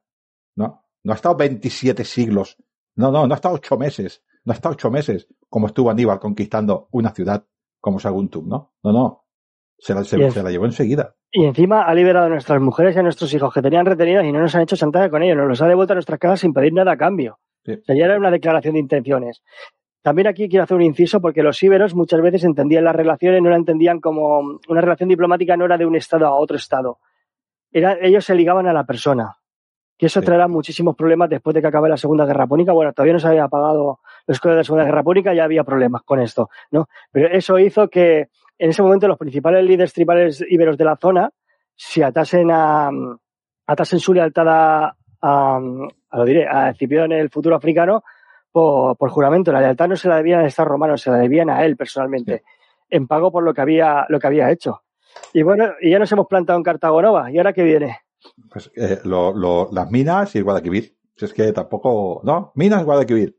Yo lo, claro. yo lo veo claro, no sé tú cómo lo ves. Yo ya, ya he taponado la salida, que por cierto se escapó un ejército, no la taponarían tan bien, Asdrúbal se escapó, pero bueno, eso es otra historia, porque no nos interesa esa historia, pero sí que es verdad que un, que un ejército se escapó hacia Roma, pero tenemos aquí a, a nuestro amigo Escipión y um, va a Cartago y después intenta conquistar por lo lógico, que es la parte del, la parte que le da riqueza también, que es toda la parte de Guadalquivir, toda la parte de Guadalquivir, ¿no? Y sí. pues bueno, pues hace las diferentes batallas. Estamos hablando de que viene, creo que es en el 210. En el 200, 10, sí. En el 10. Y en el 6, en el 206, ya no queda un púnico en la península. es que es una cosa espectacular, ¿eh? Es algo, el crío era, bueno, un crío, sería un jovencito, pero ahora no sé qué edad tendrá, ya, ya lo miraré, pero, pero todo el mundo dice Creo que, que- es joven, ¿no? Creo que tenía 24 años, si no voy mal, no me hagas mucho caso. O sea, cogen un chaval de ahora con 24 años. 24 años. Alguno ni ha cotizado todavía.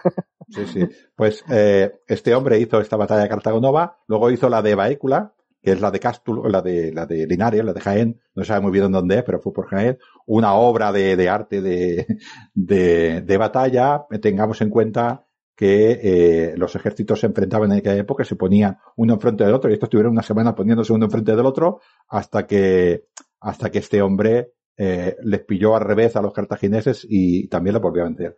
Y luego los vuelve a vencer otra vez en la batalla de Ilipa, creo que son, ¿no? Son las dos batallas importantes. Eh, Estamos hablando que está un año parado, Cartagonova, Bétula y Ilipa. Y se ha acabado.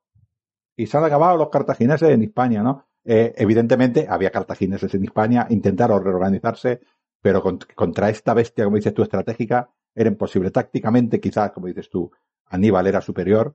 Eh, con los hombres que tenía en aquel momento, hay que entender, por eso he dicho yo que, que la batalla de Zama, que sí que es verdad que gana el africano, pero Aníbal no tiene las tropas que tenía Aníbal. Aníbal ya tiene otras tropas diferentes, más bisoñas para que nos entendamos, ¿no? Estas tropas excelentes que tenía Aníbal, que le seguían desde Hispania, esta ya no Los tenía. veteranos de Hispania. Claro, esto no las tenía. Y eso es muy, muy, es muy importante. Esto parece que no, pero es muy importante, ¿no? Es que, claro, el golpe de Cartagonova, eso a los cartagineses les debió pillar a paso cambiado y les, y los obligó a reorganizarse a una velocidad que, vamos. Claro, se juntaron los tres generales y dijeron, ¿qué hacemos? ¿Qué prioridades tenemos? ¿no? Y encima después también sucedió lo de la batalla de, de Báculo, como bien has dicho.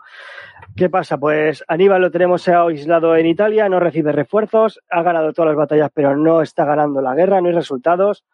La prioridad, ¿cuál es? Porque tenemos que priorizar. Al final, toda la vida son prioridades y la guerra sobre todo. La prioridad es el frente italiano porque si no, no vamos a ganar la guerra en la vida. Y claro, eso fue lo que provocó la fuga del, del ejército de Asdrúbal, hermano de Aníbal, que al final acabó en, en desastre para él, no pudo reunirse con su hermano, adelanto que, que murió, fue interceptado y murió, ¿vale? Y eso ya el frente hispano quedó en un segundo, relevado en un segundo plano con todo lo que eso significaba, la pérdida de hombres, materiales y riquezas que podían financiar la, la causa cartaginesa. Yo soy de los partidarios que la, lo diría final, ¿no? De la que la Segunda Guerra Púnica se- el- la clave estaba en la la clave estaba en Hispania, Porque era, lo que financiaba todo el tinglado. Había hubo batallas muy importantes tanto en Sicilia, se metió por en medio incluso Irón II de Siracusa, creo que también estuvo implicado, la toma de Siracusa, que fue cuando murió Arquímedes, así.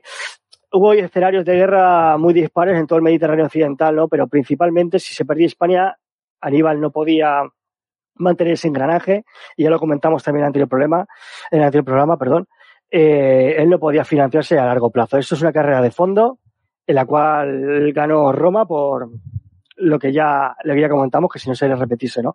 Pero bueno, no me enrollo más y quería aclarar eso. Eso obligó a, a los tres generales púnicos pues a, a replantearse claramente la estrategia. Hispania dejó de ser una prioridad, aunque para mí creo que fue, que fue un error. Y nada, pues tras Bácula tenemos Ilipa, otra, otro éxito para las tropas romanas, y ya pues nos queda pues el último punto, que es la última ciudad que queda en dominio púnico. Ángel, en, en Hispania, ¿cuál es? La de más abajo del todo, ¿no? Ca- Cai. Gades, Gades, Gades, sí. Bueno, eh, y además Gades, eh, que era muy púnica, muy púnica, muy púnica, cuando llegó allí, creo que fue Magón, ahora no me acuerdo quién fue que llegó, pero uno, uno de los dos hermanos de, que quedaba, de, de Aníbal, cuando llegó Magón. allí le dijeron, tú te vas. No queremos llegar los líos. romanos, tú te vas. No queremos líos. No, y levantaron, y, la, y levantaron una bandera con el SPQR. Somos romanos, somos romanos, pero ¿quién nos ha fundado? Nosotros, Enea, Enea, como a ti. Pero lo que hace en Hispania, yo es que vuelvo a repetir, es que esto es, eh, hace lo que hace en Hispania y Zama. Esto es, esto es eh, disciplina africano. Totalmente. La audacia. Mm, juega muy bien con la audacia, con una visión estratégica a largo plazo. Para mí, bajo mi punto de vista, pues perfecta. Yo creo que eso fue las claves de su, de su éxito. Saber jugársela el todo por el todo en el momento exacto que le es más propicio. Algo que imitaría en general es como con el mismísimo Julio César, que también se caracteriza por estas por estas, estas cualidades. Y sí, bueno, y cuando llega Magón ahí a Cádiz que le cierran las puertas, pues ya prácticamente el dominio púnico ya está finiquitado. Magón se ve obligado a reunirse con su hermano, en su periplo se, viene a Mallorca, Ahora Baleares es la mayor, donde es recibida a pedradas, muy típico de los talayóticos. Llega a Menorca, en Menorca ya le reciben más benevolentemente, funda un fuerte, una, una protociudad, yo no me atrevo a decir una fundación, una ciudad propiamente dicha, ¿no? Lo que hoy en día sería Mahón, ¿no? O de ahí viene el nombre, Magonis. Y ya de ahí llega a Italia y en Italia pues sucede la misma suerte que su otro hermano, que es su hermano Adrubal. También es, es aniquilado. Y nada, y así tras varios años de campaña, que o sea, mm, de 30 años escasos de, de, dominación púnica en la península ibérica, pues se cierra, se cierra ese episodio y cuando se cierra un episodio empieza otro. Sí, sí. Eh, Roma, Roma, Escipión se fue, dijo yo, yo me he ido, he dicho que me iba y yo no voy a conquistar Roma. Y él no la conquistó. Él se fue. Pero Roma, toda la parte del Levante y toda la parte sur, eh, todo lo que sería Turjania, quedó bajo la influencia de, de Roma. Los, algunos íberos eh, no estaban muy de acuerdo y empezaron levantamientos, pero esto ya, esto es otra, otra historia. Hay un héroe, un héroe, perdón, hay un rey que se llama Indíbil, que era, creo que, que era el Ercabón, que este cambió de bando cinco veces. y por eso decía lo de, ¿no? Al final, eh, bueno, hubo un levantamiento, porque claro, los íberos, es lo que dices tú de, de lo, de lo, la importancia, por ejemplo, de Cipriano africano. Lo han dicho así, parece que sea de paso, pero eh, lo, los hispanos eran muy del hombre. Ellos hablaban con una persona y se veían que era una persona veraz, una persona que tenía palabra como Cipriano el africano, entonces le hacían caso. Pero había otros tipos de, de cónsules, en este caso serían pre, procónsules o normalmente propretores, que fueron los que vinieron después a, a, a gestionar estas provincias, que no tenían esa misma palabra, ¿no? Y cuando ese hombre les decía una cosa y hacía otra cosa, esto a los íberos les sentaba bastante mal, ¿no? Y No, hubo y- levantamientos íberos. Y añadir que eso, que el, el pacto ahí, el pacto entre hispanos era entre hombres, era entre líderes. O sea, y se vinculaban a la persona, no se vinculaba a ninguna institución ni a un Estado. Eso les que era una idea para ellos que era extraterrestre. Ellos no tenían ningún pacto con el Senado romano o con el procónsul, bueno, más que procónsul o propretor. En ese momento, los primeros magistrados que venían a la península ibérica venían con rango de, aunque no hubiesen ostentado la, la magistratura propiamente dicho. Eso fue mucho más adelante, pues ya sí, ya se elegirían dos pretores, una para la, la futura Hispania ulterior y otra para la citerior, interior, y ya sí que ostentarían el rango, ya sí que habían ostentado el rango de pretor para aposta para esto, pero en ese momento no. Venían magistrados romanos con ese, con un rango habilitado para ejercer, para ejercer esa, esa misión en, esa misión en concreto. Y claro, Y pretores pretor- también mandaban para, para, pues para gestionar, claro. Es que el Imperium, cuando te dan el Imperium es porque estás en época de guerra. Es guerra, Exactamente. guerra pura y dura, ¿no? Y ya está, no hay más, ¿no? Y cuando te mandan un pretor o un propretor, eh, pretor o propretor o cónsul o, pre- o procónsul, es porque vas a tener ejército de esa provincia. Tienes es que, como, es como hoy en día la diplomacia, ¿no? Hoy la diplomacia firmó un gobierno de turno con otro país y el gobierno que viene después tiene que cumplirlo porque es un acuerdo de, de entre dos estados, ¿no? En ese momento no, el acuerdo de los líderes, sobre todo los ilercabones, estaba fijado con Escipión el africano. Escipión se fue y vino otra persona. Oye, yo contigo no he pactado nada.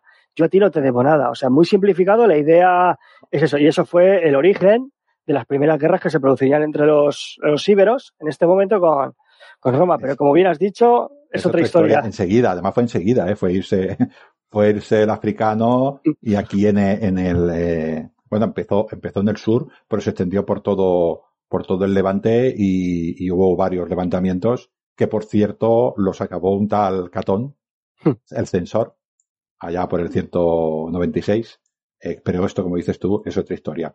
Creo que, estos primeros pasos que tenemos aquí a Roma, en Roma tenía lo que sería el Mediterráneo y, tierras al interior y todo lo que sería el Valle del Guadalquivir, básicamente. Esto era, esto era lo que Roma tenía eh, en la península, ¿no? Y tenemos pueblos como lusitanos, por ejemplo, o como celtíberos, que, que están todavía, que de Roma y de Cartago no quieren saber nada, ¿no?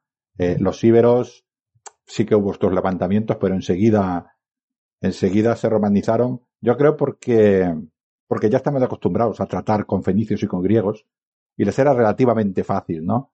Eh, pues eh, adquirir estas nuevas, estas nuevas, nuevas costumbres, ¿no? Pero el interior era, era, era un poco diferente, ¿no? Eran hombres, el interior está habitado por hombres que eran equiparables a la dureza de su, la dureza de su clima.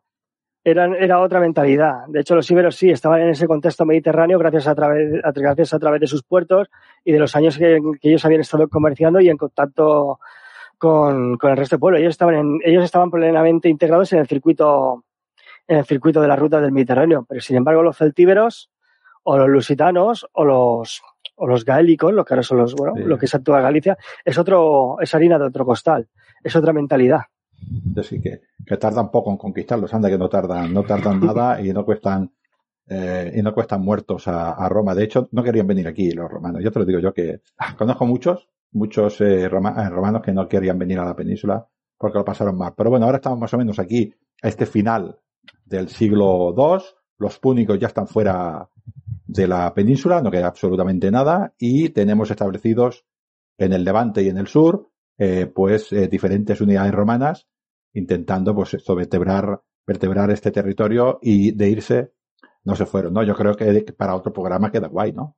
Sí, sí, sí. Yo creo que es el, el contexto perfecto para, para otro programa.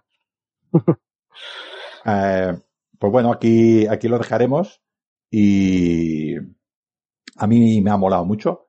Eh, y empezaremos otra vez el próximo programa, diré la típica Cartago del Entaes, ¿no?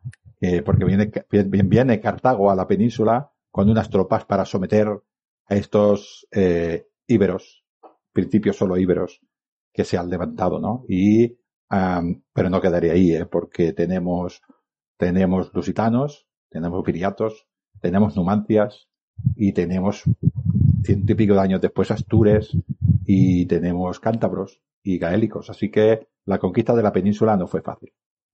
Para nada. Dicen que Hispania fue la primera, la primera provincia en entrar los romanos y la última que terminaron de conquistar.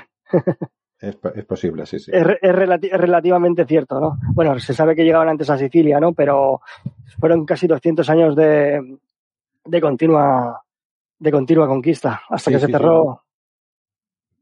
Pues nada, oyentes, muchísimas gracias por haber estado aquí con nosotros. Hemos tenido aquí al gran Ángel Portillo, mentor aquí de un servidor. y seguiremos tratando las guerras, las guerras de Hispania, que y espero que os haya gustado. ¿Algo que decir, Ángel? No, no, yo que, que a veces, que igual se nos ha ido un poco la lengua con el vino, pero que nos es, perdonen. ¿eh? Eh, bueno, eso pasa siempre, se sabe las tabernas. A lo dicho. Yo siempre digo lo mismo, hasta otro audio, en tu caso vídeo también, amigos del Mediterráneo.